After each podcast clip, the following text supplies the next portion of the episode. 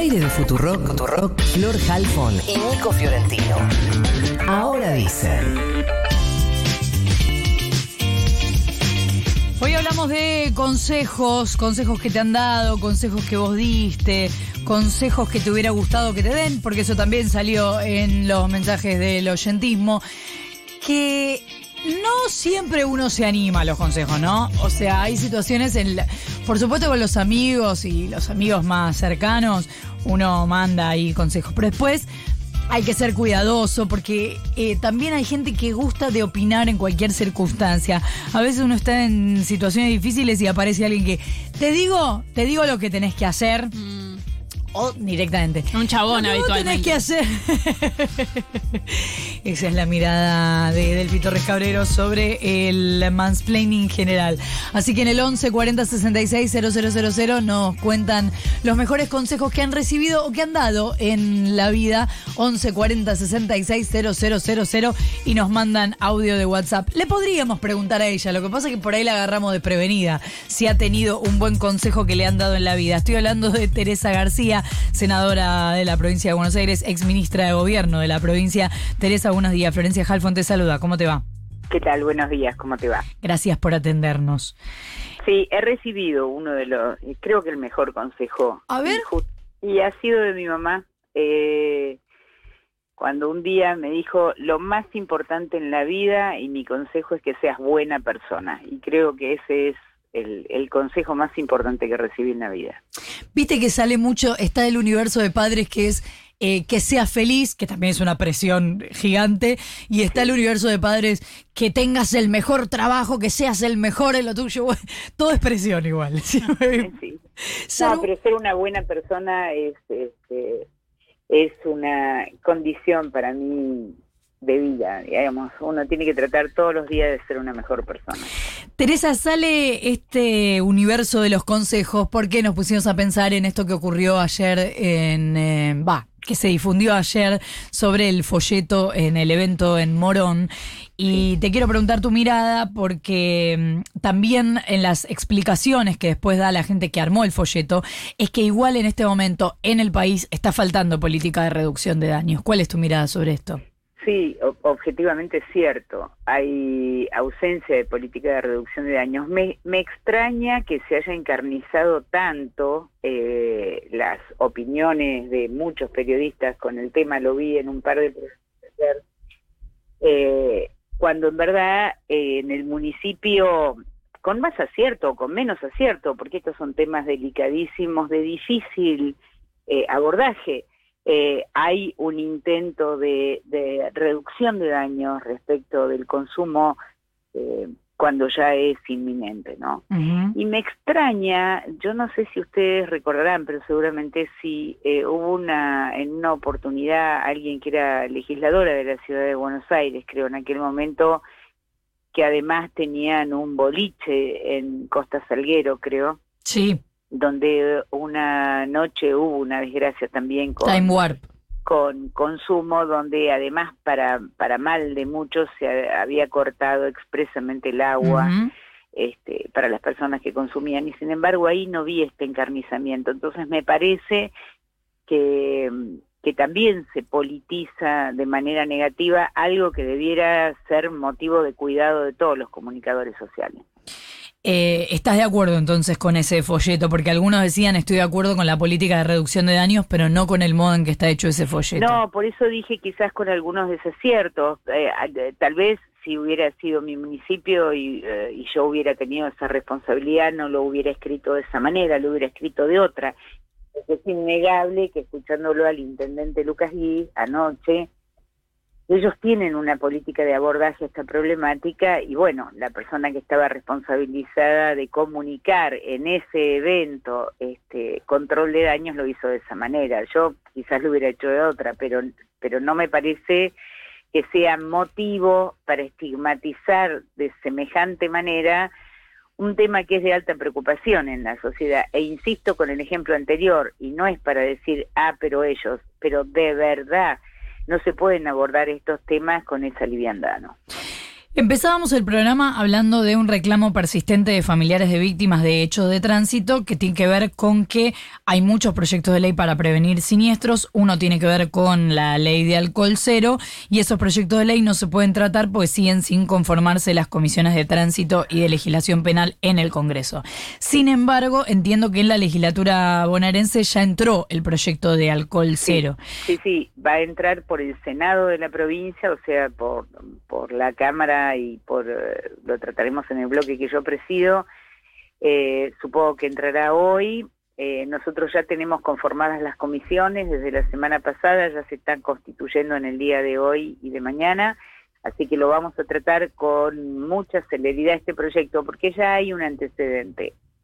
En el año 18, 19, el senador Susbieles en aquel momento eh, había presentado un proyecto de alcohol cero eh, que la oposición no quiso acompañar. Luego, en el año 21, el senador Payares también tenía un proyecto presentado que representó en el año 22 eh, y que no se trató por el mismo motivo. Así que ahora sí vamos a darle impulso a este proyecto porque no creo que haya ninguna expresión de la oposición que pueda oponerse a esto cuando todos vemos que es el motivo, vimos la desgracia ayer estos cuatro chicos este, que fallecieron en un accidente de tránsito por, por exceso de alcohol. Me parece que esto tiene que tener un límite y, y, no, digamos, con una, con una cuestión punitiva extrema, pero sí me parece que no se puede conducir este, con cuando uno está alcoholizado. Así que, de hecho, es, es como una verdad de perogrullo. No se puede seguir insistiendo con las dosis o el gramaje de alcohol en sangre cuando todos vemos que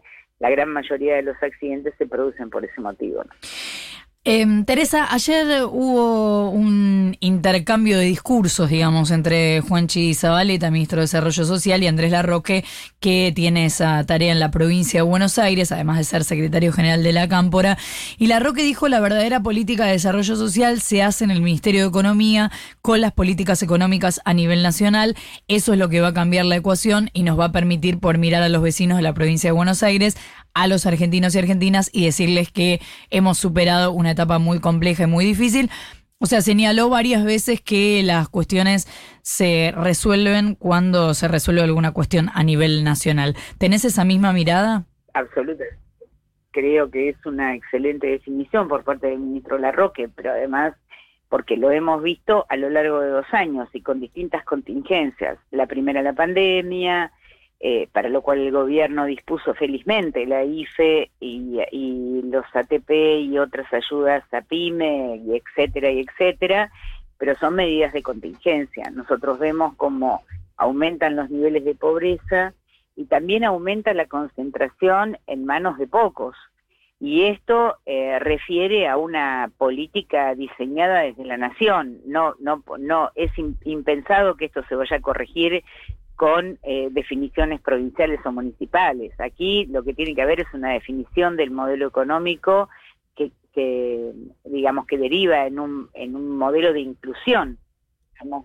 hoy vemos todos cómo la, la pérdida del valor adquisitivo del salario convierte en pobres a empleados formales, empleados formalizados, y esto es producto de determinadas definiciones económicas que hay que tomar. Entre ellas, y ya no se discute porque ya está votado, eh, ya está acordado el acuerdo con el fondo, eh, pero todavía no ha aparecido uno de los, una de las cuestiones que para mí van a ser más severas y más graves, que es el tema del aumento de las tarifas de servicio. Además de la inflación, si tenemos un, eh, un aumento considerable, creo que se va a poner más espinosa la cosa. Entonces, me parece muy bien que aún, aunque gracias al gobierno nacional la provincia pueda tener eh, en funcionamiento este programa que anunciara ayer el gobernador Kisilov y el ministro Larroque, no es menos cierto que es paliativo. Digamos, no es una política social, digamos, lo que estamos haciendo es atendiendo emergencias. O sea, no hay un modelo económico a nivel nacional que piense en los que más lo necesitan. Perdón, no escuché el final de la pregunta. No hay un modelo económico a nivel nacional que piense en los que más lo necesitan.